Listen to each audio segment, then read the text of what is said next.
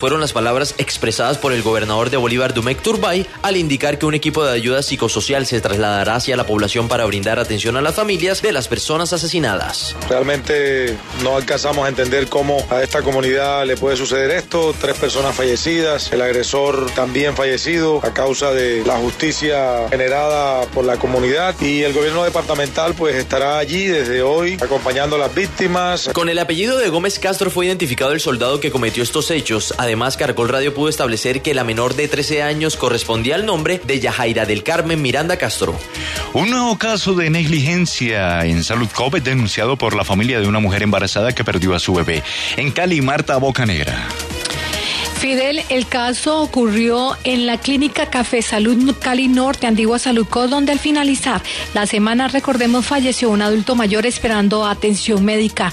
La madre gestante de 38 semanas cumplió 20 días pidiendo que le practicaran una cesárea por los continuos dolores y contracciones que sentía, sin obtener respuesta, sostiene su hermana Ana Patricia Valencia. Una negligencia, porque pues imagínense si ella hace más de 20 días se viene presentando, cada que venía le decía, no, venga la otra semana que todavía aguanta, que todavía aguanta. Y, el día anterior ya había presentado el, el ardor en el estómago, venía con las contracciones y la mandaron para la casa. Ana Patricia Valencia agregó que por hacer estas denuncias públicas en los medios de comunicación ahora la amenazan con no entregarle el cadáver del bebé. Vamos ahora a Cartagena, donde se conocen nuevos proyectos audiovisuales que se realizarán en zonas afectadas por la violencia. Carlos Castro. Redunidos.com, así se llama la iniciativa de la unidad de víctimas con la que se busca que más que un granito de arena, los colombianos aportemos en masa para ayudar a las comunidades que sufrieron la oscuridad de la violencia. La directora de esa unidad de la Presidencia de la República, Paula Gaviria. Como las mujeres y los hombres víctimas de violencia sexual quieren eh, ser rodeados por la sociedad y quieren apoyos para salir adelante. Son muchísimos, muchísimos ejemplos con personas eh, protagonistas del cambio como Ralán, que es un joven que dice yo me resisto a irme de mi, de mi comunidad porque quiero que mi comunidad cambie y quiero hacer parte de ese cambio. Hasta el momento Red Unidos apoya trabajos audiovisuales y de comunicación en por lo menos 300 comunidades y con la ayuda de todos aseguran que serán muchas más. En el mundo, el vicecanciller de Alemania considera a Donald Trump como una amenaza para la paz mundial, Santiago Gómez. Así es, Fidel. Sigmar Gabriel, ministro de Economía y vicecanciller alemán, dijo que tanto Donald Trump como los ultraderechistas, la francesa Marine Le Pen y el holandés Gerd Wilders, son una amenaza para la paz mundial. Gabriel también dijo que las políticas de ultraderecha, que prometen mejorar el país con una economía limitada a sus fronteras, son una amenaza también para el desarrollo económico. Sin embargo, el político alemán admitió que es necesario esforzarse para hacer que la globalización sea más justa. Tras los caucus y primarias, Hillary Clinton lleva casi la mitad de los delegados necesarios para ser la candidata presidencial demócrata en Estados Unidos. El ministro del Interior de Egipto, Magdib Abdel Ghaffar, acusó al grupo palestino Hamas de estar implicado en el asesinato del fiscal general Isham Barak, en hechos ocurridos el 29 de junio de 2015. El coreback Peyton Manning confirmó su retiro del fútbol americano tras 18 años de carrera, semana después de convertirse en el mariscal de campo más veterano en ganar un Super Bowl, informaron los Denver Broncos. Fue habilitada la vía Llanos Caucasia en Antioquia en el kilómetro 68 sector Santa Inés, donde se presentaba un accidente de tránsito.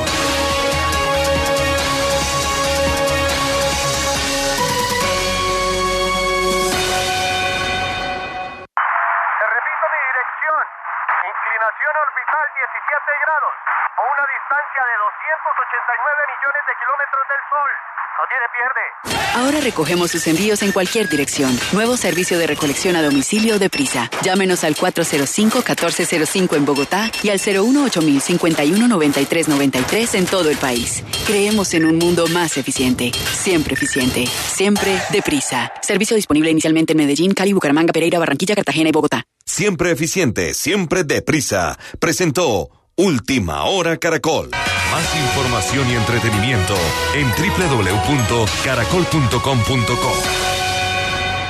Convierte los gastos de tu pyme y micropyme en Live Miles. Tarjeta de crédito Avianca Live Miles de Bancolombia. Presenta la hora en Caracol Radio.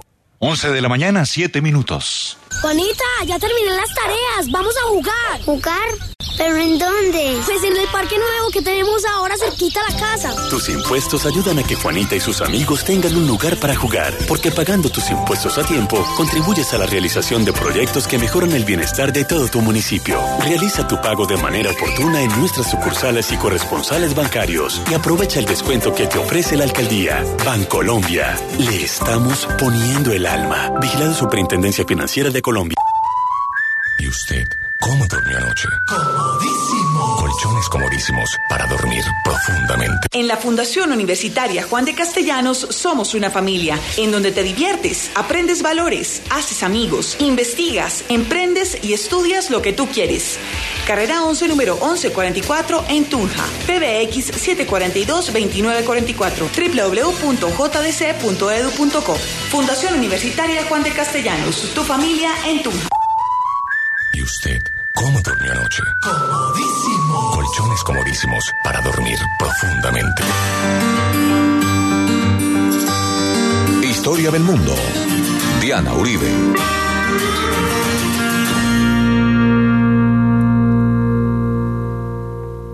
Buenas. Les invitamos a los oyentes de Caracol que quieran ponerse en contacto con los programas, llamar al 338-0039, 338-0039 o escribir a info arroba casa de la historia.com, info arroba casa de la historia.com o consultar nuestra página web www.lacasadelahistoria.com www.lacasadelahistoria.com Hoy vamos a ver este fenómeno político del populismo y los golpes militares en el Perú durante el tiempo de la Guerra Fría, la Alianza para el Progreso, en toda esta etapa donde el Perú es particular y único en su política.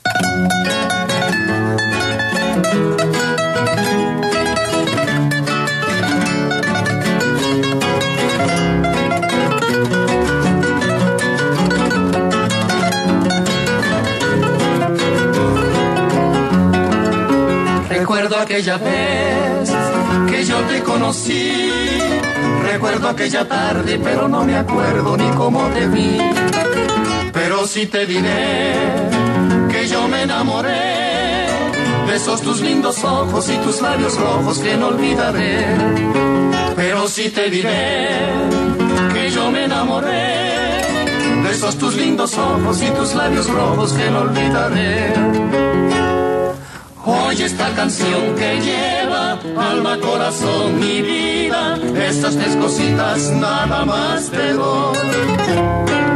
Porque no tengo fortuna, estas tres cosas te ofrezco, alma, corazón. La vez pasada estábamos viendo cómo va transcurriendo la política peruana a partir de los diferentes influjos del siglo XX. Y estuvimos viendo cómo Perú estuvo y, va a seguir estando en esos ciclos entre el populismo y las dictaduras. Eso, digamos, es toda una definición muy particular de la historia del Perú. Y estábamos viendo también, durante la Segunda Guerra Mundial hay una cosa que es importante. Ellos están teniendo migraciones japonesas grandes migraciones japonesas desde finales del siglo XIX también, después de que llegaron las migraciones chinas y todo eso. Y por supuesto todo eso va para la gastronomía. Pero durante la Segunda Guerra Mundial, por la cercanía con Estados Unidos, va a haber deportaciones masivas de población japonesa que van a ser llevadas a los Estados Unidos y van a ser metidas en campos de concentración. Eso pasó porque como Japón tenía una política de dejar una gran cantidad de, de, su población, dejaron de caber en la isla, entonces mandaban cantidades de población a diferentes lugares y pues una gran al Brasil, que lo vimos en su momento, otra gran cantidad al Perú, que lo vimos en su momento, y después, eh, el, cuando los Estados Unidos consideró al Japón un enemigo, en ese momento, pues también no solamente se llevaron a los que estaban en Estados Unidos, sino que también se llevaron a los que estaban en, en el Perú.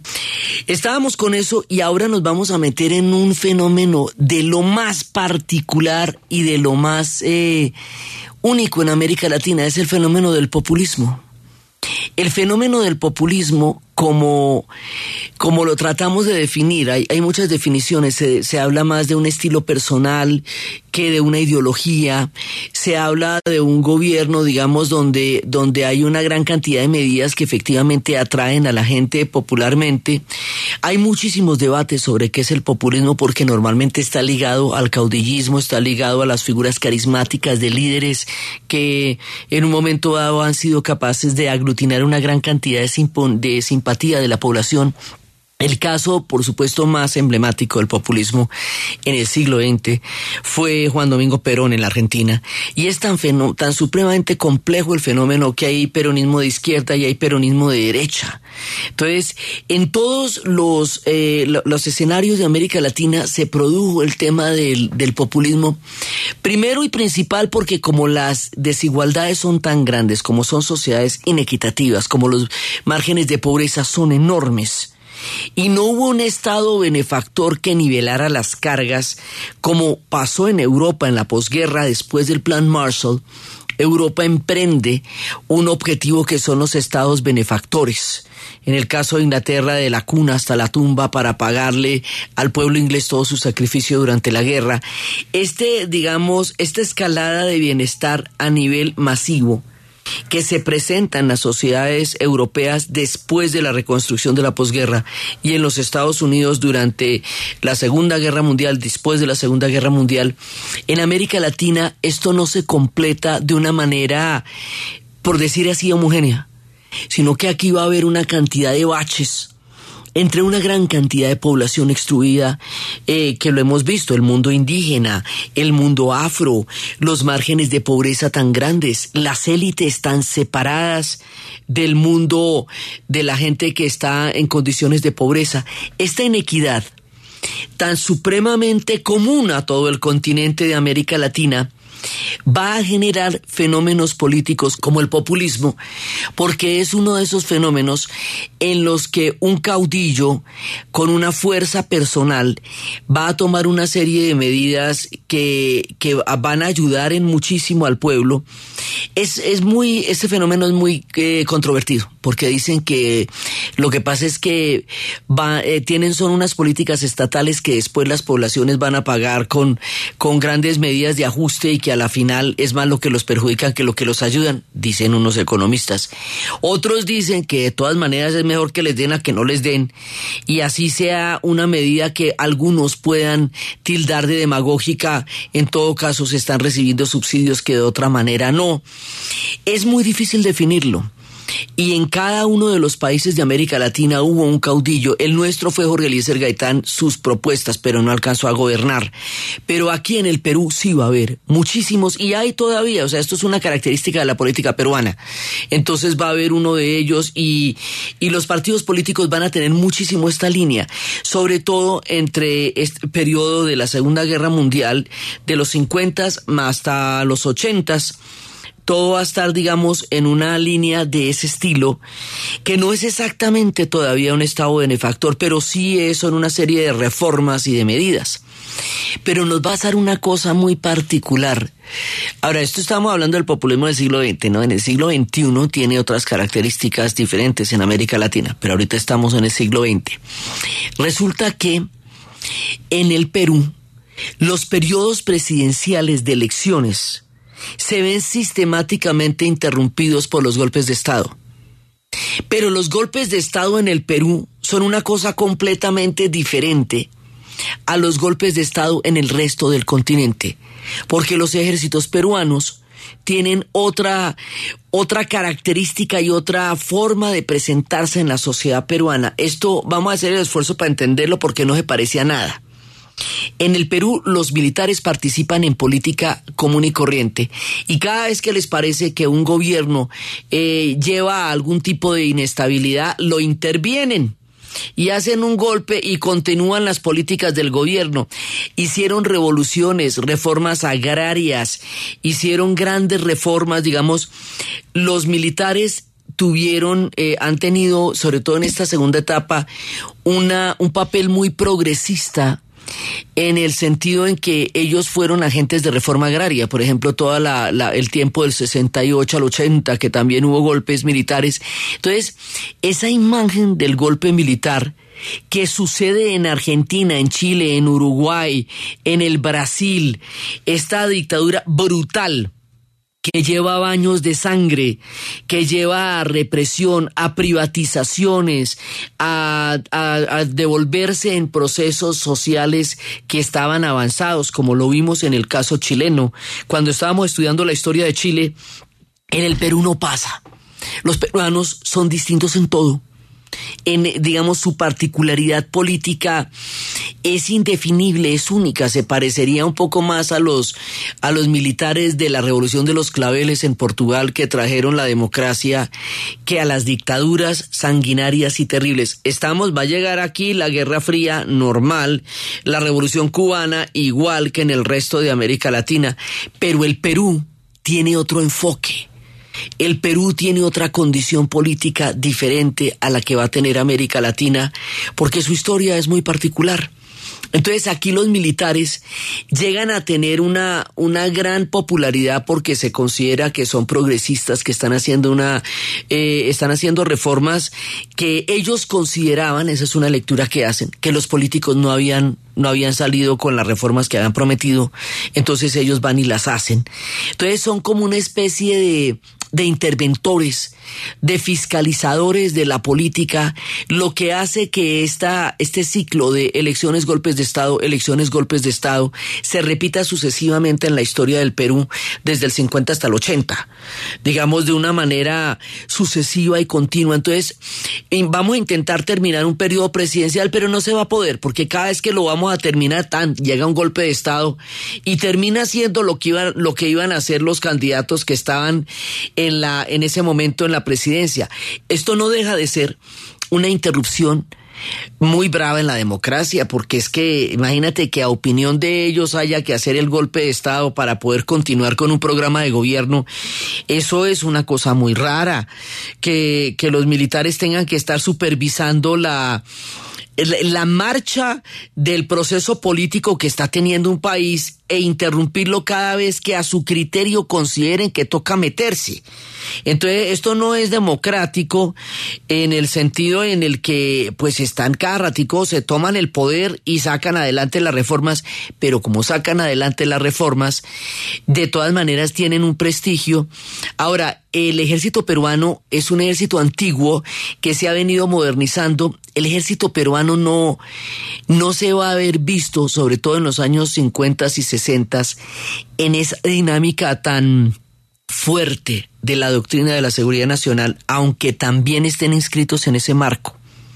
Pero es que el ejército peruano viene de atrás y viene con una modernización que cuando lo coge la Guerra Fría y la doctrina de la seguridad nacional, el ejército peruano estaba preparado para un país modernizante. Es un ejército de élite con una preparación para un país modernizante, lo que de alguna manera hace que no haya sido una, un choque contra la población tan bravo como sí lo fue en el resto del continente. Es un agente político, es, es difícil explicarlo porque es muy particular. O sea, así no son en ninguna otra parte. Pero ellos terminan siendo un agente político como cualquier otro dentro de la, del espectro del Perú. Entonces intercala, entonces llaman elecciones, llegan los de las elecciones. ¿Se acuerda que en la época de Benavides hubo unas elecciones y después consideraron que el candidato tenía votos del APRA cuando el APRA estaba proscrito y no le valieron las elecciones y siguieron con el periodo del otro? Eso pasa cada ratico o llegan y hacen el golpe de Estado.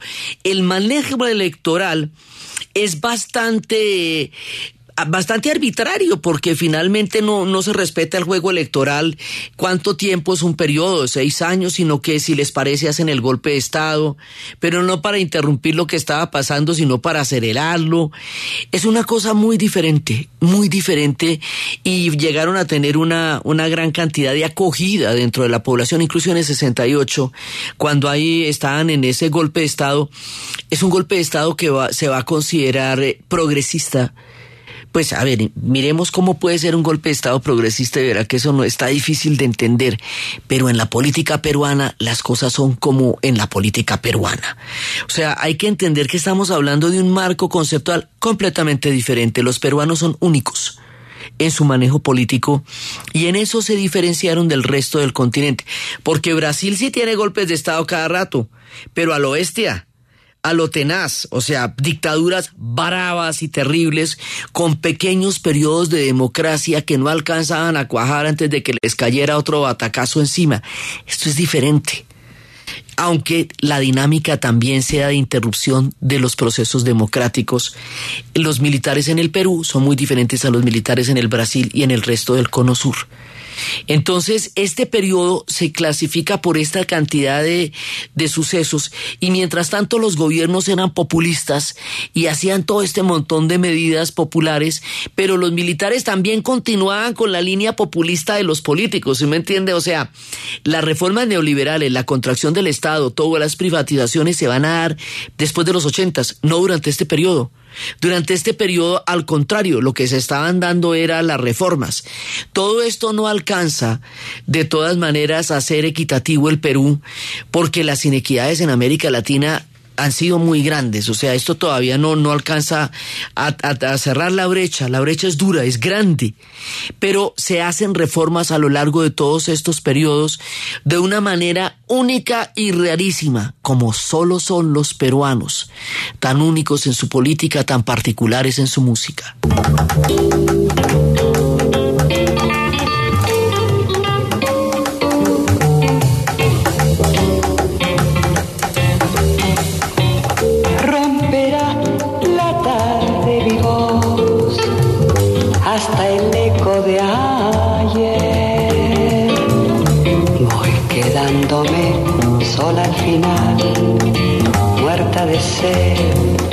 Harta de andar, pero sigo creciendo en el sol. Viva. Era el tiempo viejo, la flor, la madera fruta. Luego el hacha se puso a golpear,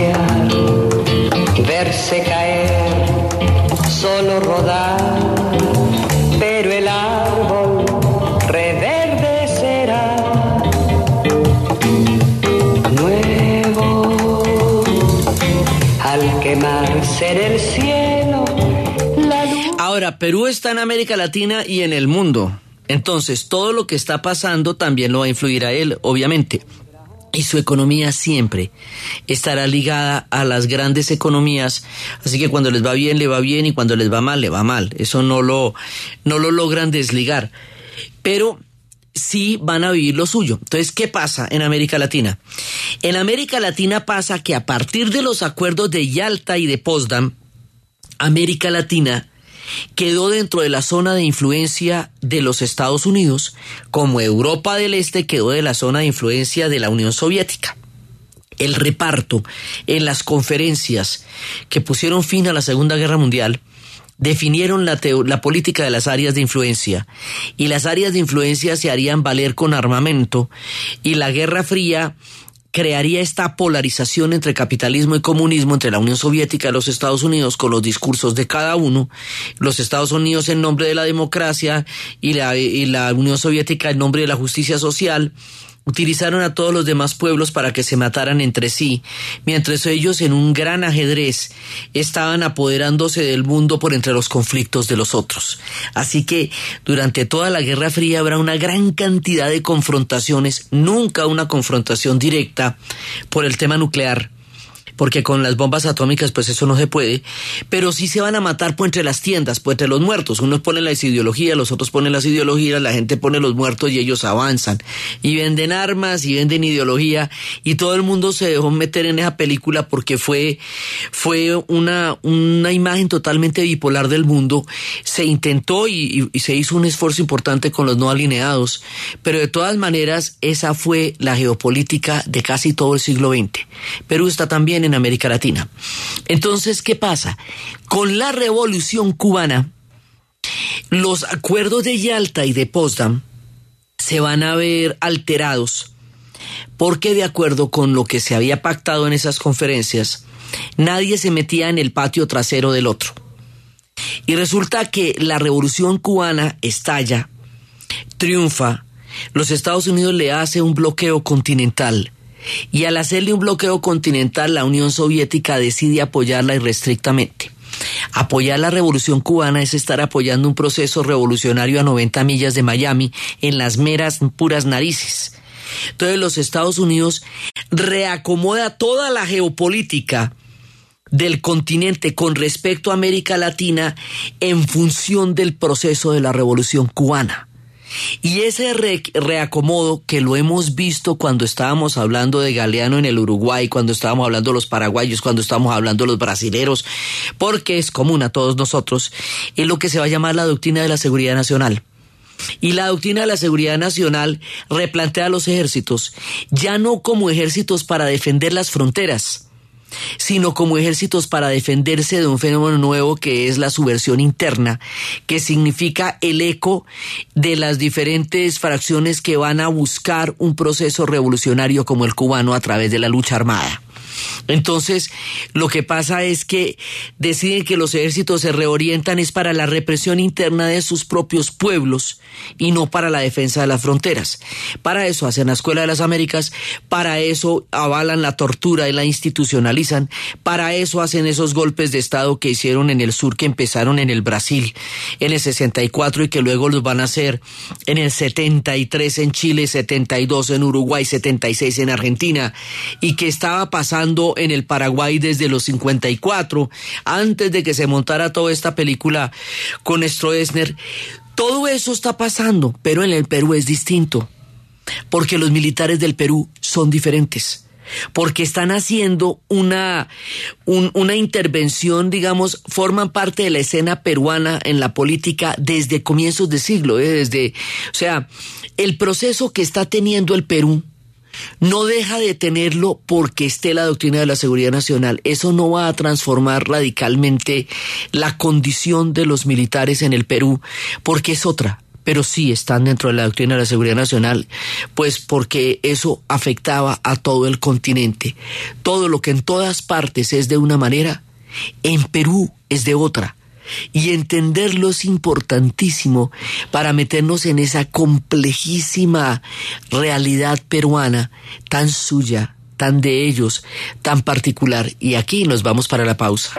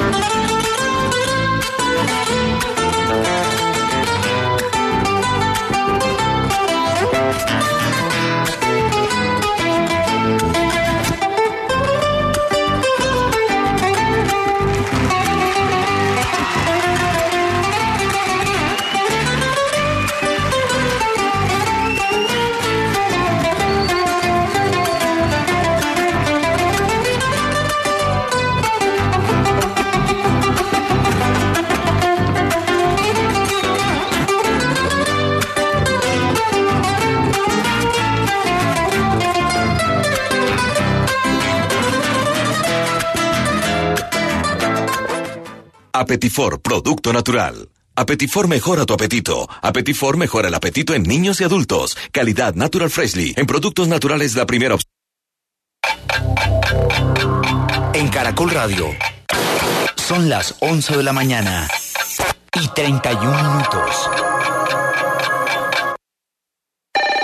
¿Punto naturista? Gracias. Tiene Digestar Jalea con acción laxante, suave, blanda y placentera de Laboratorios Natural Freshly. Sí, señora. Tenemos la línea Natural Freshly. Digestar Cápsulas Forte y Digestar Fibra. Para otras afecciones, Apetifor, Venas Full, Gasof y Finacid. ¿Y Freshly Pause Cápsulas y Fibofor Fibra con probióticos? Naturalmente. Natural Freshly. Tratamientos científicos con productos naturales. En productos naturales, la primera opción. Con el sello del Instituto Farmacológico Botánico. ETV, inspírate. ETV presenta en Caracol Radio, numeral nuestro deporte. La Federación Colombiana de Fútbol informó a través de su cuenta de Twitter arroba FCF Selección Col que el lunes 7 de marzo a partir de las 12 de la noche inicia la venta de la boletería para observar el juego entre mi selección y Ecuador programado para el 29 de marzo a las 3 y 30 de la tarde en el Estadio Metropolitano de Barranquilla por la sexta fecha de las eliminatorias camino a Rusia 2018. El sistema será a través de Internet, pero desde las 9 de la mañana estarán habilitados los puntos físicos. El ciclista antioqueño Fabián Puerta culminó su participación en el Mundial de Ciclismo luego de quedar eliminado en la ronda del repechaje del Keirin. El deportista agradeció el apoyo de los colombianos a través de su cuenta en Twitter arroba chispastrack. Por fuera del Keirin, triste pero con ganas de seguir mejorando. Gracias por estar pendiente de todos nosotros acá en el numeral WTC 2016. Para conocer esta y otras noticias visite deportescaracol.com. Con el nuevo plan Mega Like de ETV, solo los nuestros llaman por WhatsApp sin gastar sus datos. Llama donde quieras y demórate lo que quieras. 400 minutos de llamadas por WhatsApp, una giga de internet y 150 minutos a todo operador solo por 35 mil pesos mensuales. Móviles 4G ETV, este los nuestros. Llama al 018 7777 o entra a etv.com. Promoción válida hasta el 29 de marzo de 2016. Aplican términos y condiciones. ¿Y usted cómo durmió anoche? Comodísimo. Colchones comodísimos para dormir profundamente. Este domingo a las 9 de la noche en el Club de Lectura de Caracol Radio, El Oficio de Opinar, una antología de artículos publicados por el escritor y periodista Antonio Caballero. Una forma de conocer al país entre el año 2000 y 2015. Escribo sobre temas eh, generales y escribo sobre asuntos eh, o anécdotas particulares también. Suite Francesa, una historia de amor en medio de la guerra de la escritora bielorrusa Irene Nemirovsky, contada por el escritor colombiano Luis Fernando Afanador. El valor de la novela es que nos muestra sobre todo cómo la guerra cambia a la gente, ¿no? Club de Lectura. Dirige Norberto Vallejo. Y no se le olvide que cuando uno lee un libro, no vuelve a ser el mismo. Caracol Radio. Más compañía. En la Fundación Universitaria Juan de Castellanos somos una familia en donde te diviertes, aprendes valores, haces amigos, investigas, emprendes y estudias lo que tú quieres. Carrera 11, número 1144 en Tunja. PBX 742-2944. www.jdc.edu.co. Fundación Universitaria Juan de Castellanos. Tu familia en Tunja. Este lunes 7 de marzo, después de las 12 de la noche, así canta Colombia.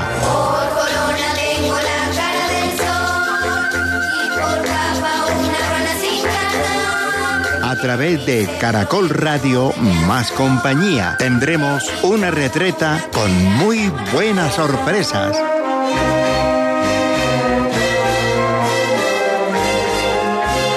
Invitados jóvenes grupos de NOPSA, Departamento de Boyacá.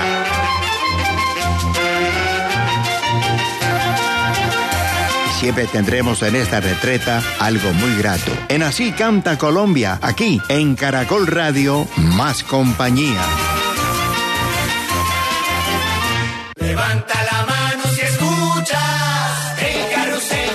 Amigos, soy César Augusto Londoño y los invito para que nos acompañen en el carrusel del domingo.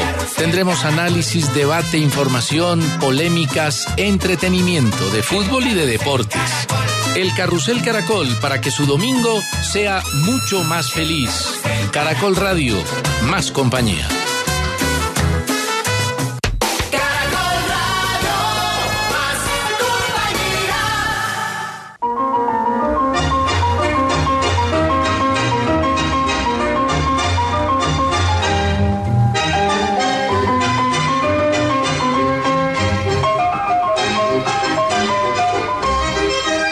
No te asombres si te digo lo que fuiste, una ingrata con mi pobre corazón, porque el brillo de tus lindos ojos negros alumbraron el camino de otro amor. Y pensar que te adoraba tiernamente y a tu lado como nunca me sentí, y por esas cosas raras de la vida, sin el beso de tu boca yo me vi Amor de mis amores, reina mía, que no puedo sin. Esta es la versión original, es un vals peruano que después Edith Piaf va a convertir en uno de sus más grandes éxitos. Los militares peruanos, con su total particularidad, van a crear un contexto diferente dentro del Perú y al mismo tiempo la geopolítica está cambiando. Entonces, por un lado está la Escuela de las Américas, la doctrina de la seguridad nacional, que va a generar unos fenómenos de violencia estatal gigantescos y que en el Perú se van a dar de otra manera. O sea, no es, es muy distinto lo que va a pasar allá. Sí va a haber una, una guerrilla, pero va a durar muy poco tiempo. Digamos, la inspiración de la revolución cubana allá va a ser un fenómeno que no va a ser muy extendido en el tiempo. Vendrán después otros fenómenos diferentísimos y más bravos, pero el de la Revolución cubana es distinto. ¿A qué nos referimos con esto? Es que resulta que a partir de la Revolución cubana surge una cosa que se llama la teoría del foco. Y la teoría del foco era que si se implantaba un núcleo guerrillero en un lugar aislado, a partir de ahí se podría generar una dinámica que pudiera llevar a un país a una revolución como pasó en la Sierra Maestra, en, la, en Cuba, en un momento en que se piensa que la historia es una receta y que las recetas se pueden repetir si hay unas condiciones históricas dadas. La historia tiene una cantidad de azares y una cantidad de cosas impredecibles que hace que en un lugar se cumplan condiciones y en otro no.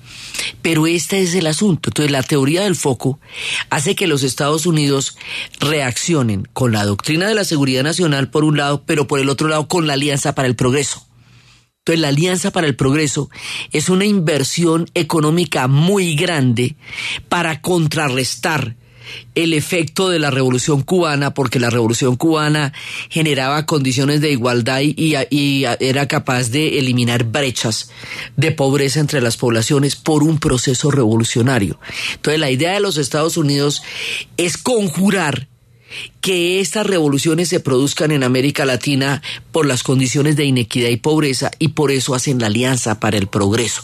O sea, todo esto está pasando en la misma época y también en el mismo tiempo se va a hacer un pacto regional de integración para poder, eh, digamos, eh, poner las economías en una consonancia y podernos ayudar los unos a los otros y en eso Perú va a ser central, se va a hacer el pacto andino y el pacto andino va a ser Perú, Bolivia, Ecuador, Colombia, Chile, que va a estar ahí hasta la época de Pinochet. Pinochet va a sacar a Chile del pacto andino, pero este pacto regional sigue, se hace en esta época, sigue existiendo y es la base de la Claxo, que es de todas la, las alianzas entre las universidades y periodismo que existe actualmente. O sea, es una, es un, un fundamento regional importante, ¿no? No es tan grande, no llegó a ser la Unión Europea, ni UNIASUR, ni nada de eso, pero es nuestra integración regional, es el pacto andino y está relacionado totalmente con el fenómeno del Perú.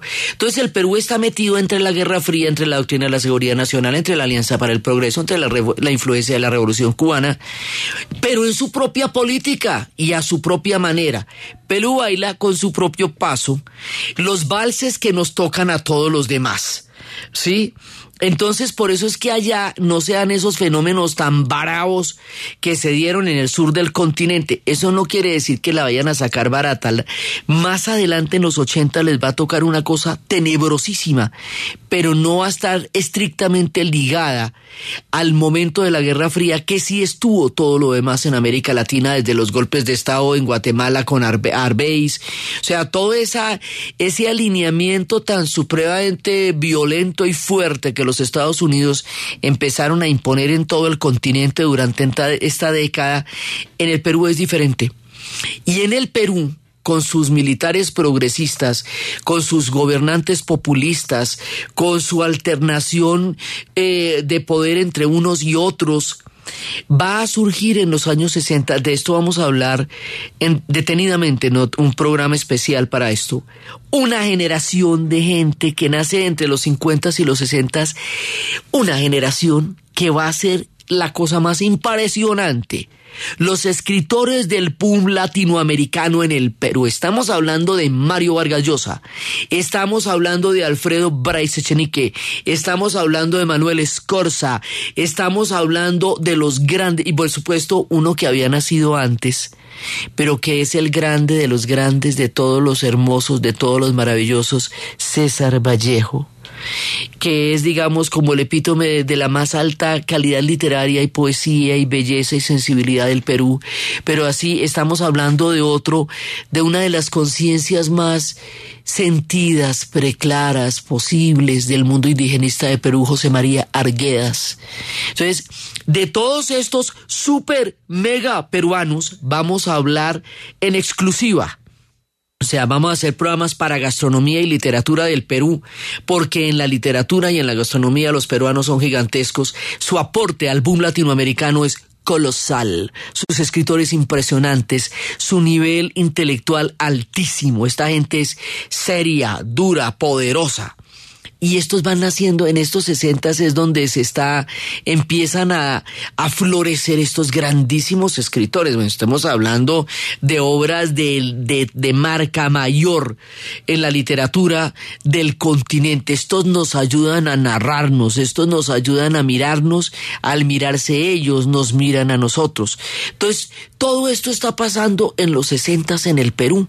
O sea, mire qué cantidad de cosas tan particulares y la forma como el Perú logra surfear de una manera más o menos positiva estas épocas que en otras partes del continente van a ser durísimas y los peruanos la logran mantener de una determinada forma.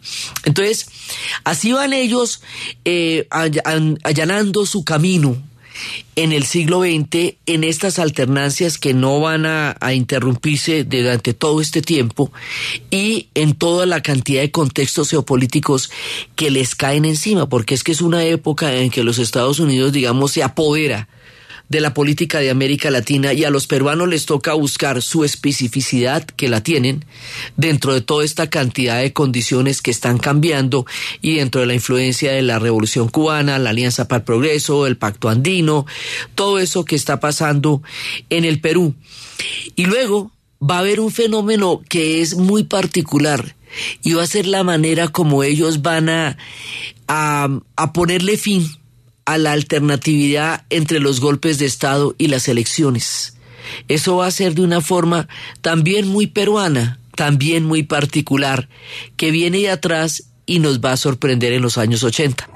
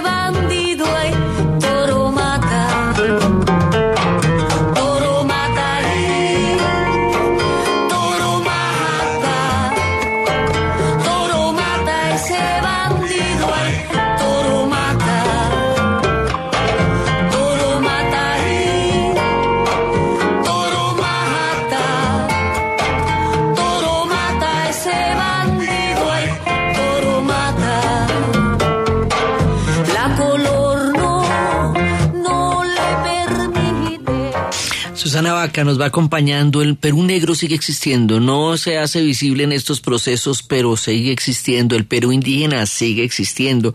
Estamos hablando de los procesos políticos, pero los procesos culturales continúan en el Perú, aunque no sean tan visibles, pero su música sí lo es. Y estamos siempre de la mano de toda la diversidad cultural y étnica del Perú en cada uno de los pasos. Este tiempo de la Alianza para el Progreso y este tiempo del Pacto Andino como una especie de equilibrio regional, de búsqueda de autonomías, también es el tiempo de lo que va a ser eh, los no alineados y el Perú a intentar buscar una, una salida neutral. Los no alineados intentan de alguna manera escapar a la bipolaridad de la Guerra Fría buscando un camino medio. Originalmente lo van a hacer Nerú en la India, porque la India se independizó con una materia prima que solo es la de ellos, la fuerza del espíritu. Eh, Nasser en Egipto, Tito en Yugoslavia, crearán un movimiento para intentar escapar a la bipolaridad de la Guerra Fría que son los no alineados. El Perú va a tener también un, un lugar importante en esto y también va a ser la época de la teología de la liberación, que es la respuesta de un sector de la iglesia a la inequidad y a la pobreza en un, en un sentido de ponerse del lado de los pobres y replantear el papel de la iglesia frente a la pobreza en América Latina. Entonces todo esto se está dando en América Latina, todo esto se está dando en el Perú. Pero la manera como ellos resuelven el tema de la alternatividad en la cual las democracias no terminan sus periodos presidenciales necesariamente y son interrumpidas por golpes de Estado va a ser a través de una Asamblea Nacional Constituyente y a través de una nueva constitución. Pero lo sorprendente es quién la va a hacer la va a hacer Víctor Raúl Aya de la Torre, el APRA. Entonces, esto está muy chistoso porque imagínese que el APRA, fundado en 1924, que empezó como un partido radicalísimo, absolutamente eh, fuerte, que en un momento dado llegó pues a asesinar un presidente, eh, que fue el caso de Cerro, todo esto que poco a poco con el paso de los siglos, con de todo el siglo XX, el APRA va cambiando su tono, su talante. También vimos todas las vicisitudes del APRA cuando Víctor Raúl Raúl Aya de la Torre estuvo cinco años asilado en la embajada colombiana en Lima. Y por eso es cercano a nuestra historia, porque fue huésped nuestro durante cinco años.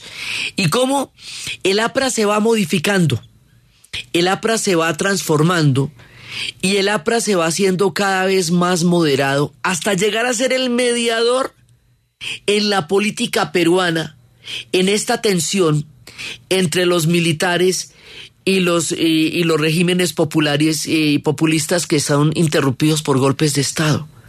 Entonces vuelve a surgir, ya pues tiene 80 años, el hombre ya le ha dado la vuelta al siglo, pero es un personaje que va a estar totalmente ligado al espectro de la política peruana contemporánea. También se considera que su propia inspiración fue una inspiración populista, que el populismo en el Perú es el APRA. Por eso le digo, definir esto es sumamente difícil. Uno apenas le da, le da miradas porque en América Latina es una de las, de, de las doctrinas políticas más difíciles de definir y sigue siendo. Pues es de una, de una vigencia que siempre está en la medida en que la inequidad exista siempre será una, una recurrencia política en nuestra historia. Entonces el APRA lo que termina es mediando un gran proceso constitucional y, va a empezar un tipo, una, una constitución que va a permitir que se transformen los, que se puedan terminar los periodos políticos y que los militares no tengan esa condición de revisores del proceso político del Perú. Esta tensión entre estas dos formas en que la democracia se hace, se interrumpe, se hace, se interrumpe, se hace, se interrumpe, la cambian con una constitución y un proceso de una Asamblea Nacional Constituyente que va a dirigir Víctor Raúl Aya de la Torre a los 80 años. Entonces eso es una cosa totalmente inesperada, por eso los digo, los procesos políticos peruanos son totalmente suyos. Golpes de Estado tuvimos en el 48, en el 62, en el 68 y ese último, el 68, nos duró hasta el 80 cuando hacemos la, la constitución que hace Víctor Raúl Aya de la Torre. Entonces ya ahí nos metemos en otro tema.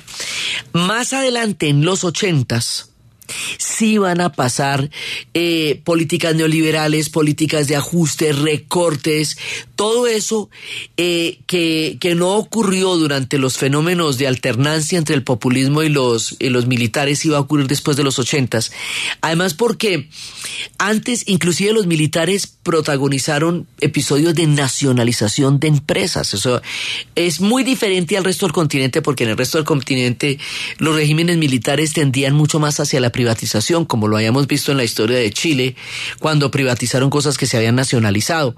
Aquí al contrario, ellos inclusive ayudaron a nacionalizar cosas. Entonces, por eso les digo, tienen una perspectiva completamente diferente. Cuando ya se logra acabar este ciclo eh, de, golpes de Estado y gobiernos populistas, viene una constitución que le va a dar una, eh, digamos, como una estabilidad política electoral al Perú. O sea, que el que empieza un periodo lo termina, no está a gusto, eh, porque a, varios les había pasado. Balaún de Terry, por ejemplo, le han hecho un golpe, no les gustó, le hicieron un golpe. Entonces, ahora los que elijan van a poder terminar su periodo presidencial. Eso, de todas maneras, es una variedad. Entonces, eh, ya viene otra etapa. En los años 80, sí, como les digo, vienen las privatizaciones, las medidas de ajuste, eh, el tiempo neoliberal, pero es que viene en el mundo entero, porque ese es el momento en que se empiezan a desmontar los estados benefactores. Y en ese momento es cuando en Inglaterra la Thatcher arruina a todos los mineros, cierra las minas de, de carbón y de acero y lleva a toda la, la clase obrera y la clase trabajadora de Inglaterra a las condiciones extremas, a Escocia al borde del abismo. El desmonte del Estado benefactor significa que todo lo que se ganó después de la Segunda Guerra Mundial se va a perder en la era Thatcher. El equivalente está pasando en los Estados Unidos con la era Reagan. Es en los 80 se empieza a desmontar todo esto que había sido una gran cantidad de conquistas sociales en Europa y en Estados Unidos y esas medidas neoliberales también van a llegar a aplicarse en América Latina y también van a llegar al Perú. Y cuando llegan pues empiezan a abrir más aún esa brecha que como les digo que siempre tenemos entre, entre la pobreza y la riqueza en América Latina. Pero esto ya es después, ya no es en tiempos de los militares sino en tiempos de las constituciones y no por la política interna del Perú tan específicamente como por la geopolítica en la que están metidos en toda la época del desmonte del Estado benefactor. Entonces, en los años 80, Perú entra en otra etapa en otra etapa completamente diferente y con otro tipo de influencias. En los años 80 va a pasar también una, una cosa muy fuerte. Resulta que habíamos visto al principio de siglo que se habían fundado dos, dos partidos. ¿Cierto? El partido del APRA, o después del aprismo, el de Víctor Raúl Aya de la Torre, y otro partido que Carlos Mariátegui había fundado, Carlos Mariátegui también un gran pensador del Perú, que era el Partido Socialista. Entonces, cada uno de estos partidos va a tener una cantidad de variantes. De los partidos socialistas, que había creado eh, María Tegui en su tiempo y de todas las disidencias políticas que hubieron entre estos dos personajes, va a haber rupturas y disidencias, rupturas y disidencias, rupturas y disidencias, hasta llegar a crear otro tipo de grupos que ya no tienen casi nada que ver con el origen, porque el origen de todo esto había sido la revolución rusa la revolución bolchevique. Luego después entonces habría otros que tendrían la influencia de la revolución cubana. Pero ahora va a haber otra influencia también, la influencia de la revolución cultural china y el maoísmo va a generar otras vertientes de movimientos armados o de movimientos políticos, unos armados, otros no, en todas partes del mundo, pues va a ser una influencia muy importante porque se considera una revolución que se revisa a sí misma. Y resulta que de una, en el estado de Ayacucho, eh, va a surgir un grupo armado que va a tener una práctica tan absolutamente brutal que lo que no nos había pasado en el Perú hasta ahora nos va a pasar con ellos todo lo que no había sucedido en términos de, de grandes sangrías, los peruanos habían logrado escaparse de los cataclismos que América Latina vivió, de los horrores de los golpes de Estado que América Latina vivió en el sentido en que se dieron en el resto de América Latina, el Perú había logrado una estabilidad social relativamente posible hasta los años ochentas. Pero aquí nos va a surgir un fenómeno muy bravo, que es el que vamos a ver en el siguiente programa, no solamente por lo bravo del fenómeno, sino por la represión tan brutal que se le va a hacer a eso. O sea, el fenómeno va a ser brutal y la represión va a ser re brutal. Y ahí sí van a vivir un baño de sangre que no habían vivido en el resto de las etapas de toda la geopolítica en América Latina. Y el fenómeno será sendero luminoso. Y la represión será el tiempo de Fujimori. Ese es un capítulo áspero y sombrío en la historia del Perú, pero hasta ahora ellos habían logrado una gran cantidad de originalidades políticas particulares que les había dado una manera de manejar su país que era suya y propia.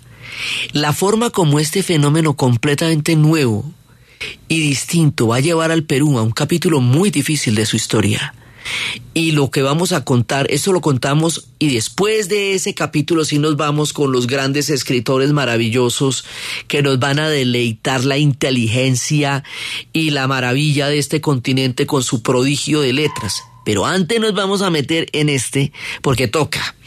Entonces, la forma como el Perú se precipita hacia esa realidad tan ruda que vivió entre los años 80 y los años 90 es lo que vamos a ver en el siguiente programa. Antes de llegar a la era de la literatura que va a ser la gran sonrisa histórica e intelectual del Perú. Entonces, desde los espacios de esta alternancia entre el populismo y los golpes de Estado, de la originalidad política de los peruanos, del pacto andino, de la Alianza para el Progreso, de la brillante generación de escritores que iluminará toda nuestra historia con su maravillosa pluma y con sus letras, de la originalidad profunda con que los peruanos saben enfocar su historia muy a su manera, y de todos estos cambios que se están dando en estas etapas de la evolución política y social de la historia del Perú, en la narración Diana Uribe, en la producción Juan Carlos Abril, y para ustedes, feliz fin de semana.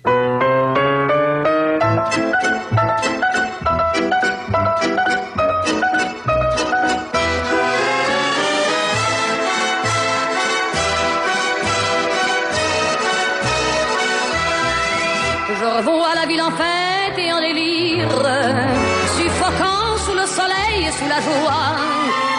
J'entends dans la musique les cris, les rires.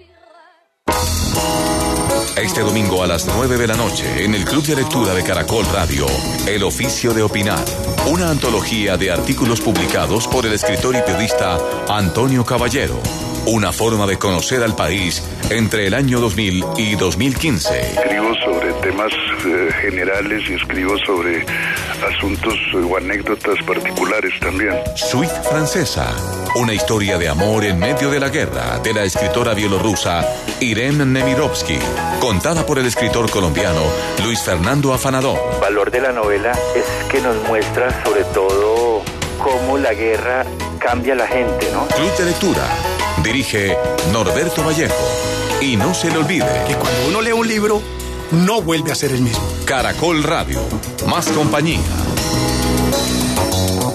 Cada minuto es una aventura para los que pasan bien en todo terreno. La nueva Renault Duster presenta la hora en Caracol Radio. 11 de la mañana, 59 minutos. Amor, ¿qué te pasó? No, estaba escalando y caí sobre mi brazo. Luego un oso me intenta atacar, pero me rescataron. ¿Y qué vas a hacer? Pues madrugar a escalar mañana. Si eres de los que la pasa bien en todo terreno, llegó la nueva Renault Duster con nuevo diseño. Motor 2 litros, 143 caballos de fuerza, 4x4 All Mode y Media Nav 2.0 con cámara de reversa. Aplican condiciones y restricciones. Todo lo que pasa, pasa en Caracol Radio. En Caracol Radio, el noticiero del mediodía. Dirige Diana Calderón. Son las 12 del mediodía en punto. ¿Qué tal? ¿Cómo les va? Bienvenidos porque aquí están las noticias del domingo al mediodía en Caracol Radio. A esta hora hay toque de queda en el municipio de Montecristo, en el sur de Bolívar, donde se presentó una sonada luego de que un soldado, al parecer bajo la influencia del alcohol, causara tres muertes. Luego fue linchado. Les vamos a contar. La declaración del expresidente Álvaro Uribe dijo que su hermano Santiago es un preso político. Señaló al fiscal general de ser un político rabioso con capacidad de meter a la cárcel. Tenemos todas las reacciones. También en Cuba, los negociadores de paz analizan las propuestas sobre desarme de la guerrilla. Esta tarde habrá un encuentro con el enviado especial de Estados Unidos, Bernard Aronson. Ante el riesgo de un racionamiento de energía en Colombia por efectos del fenómeno del niño, el comercio organizado del país podría encender sus plantas eléctricas. Es una primicia de Caracol Radio. Otro taxista fue asesinado en medio de un atraco en Bogotá. La inseguridad crece en la capital. Es inevitable nuevos incrementos en la tasa de interés de intervención por parte del Banco de la República. Tras un recorrido por varios parques de Bogotá encontramos el ranking de los más peligrosos según la ciudadanía. Hoy se presenta nuevo debate político entre los precandidatos demócratas a la presidencia de Estados Unidos y a propósito de Estados Unidos falleció Nancy Reagan, la viuda del expresidente Ronald Reagan en Colombia. Avanza la celebración del natalicio del Nobel de Literatura Gabriel García Márquez. Esto es en Aracataca, su tierra. Juliana Salazar en Deportes, que tenemos. Muy buenas tardes. Fidel, muy buenas tardes. En materia deportiva, la selección Colombia femenina sub-17 de fútbol ganó y quedó muy cerca de la clasificación al cuadrangular final que entregará tres cupos al Mundial que se disputará en Jordania. Terminó también la participación de Colombia en los Mundiales de ciclismo en Londres. Fabián Puerta eliminado, el único título para Fernando Gaviria. Y esta tarde se complementará la fecha número 8 del fútbol colombiano, el partido más atractivo, Cali 11 Caldas. Fidel Franco es Caracol Radio. Son las 12 del mediodía, dos minutos de inmediato con el desarrollo de las noticias. Muy delicada la situación de orden público en el sur del departamento de Bolívar, como lo informó primero esta mañana Caracol Radio a esta hora y toque de queda en el municipio de Montecristo, donde en horas de la madrugada se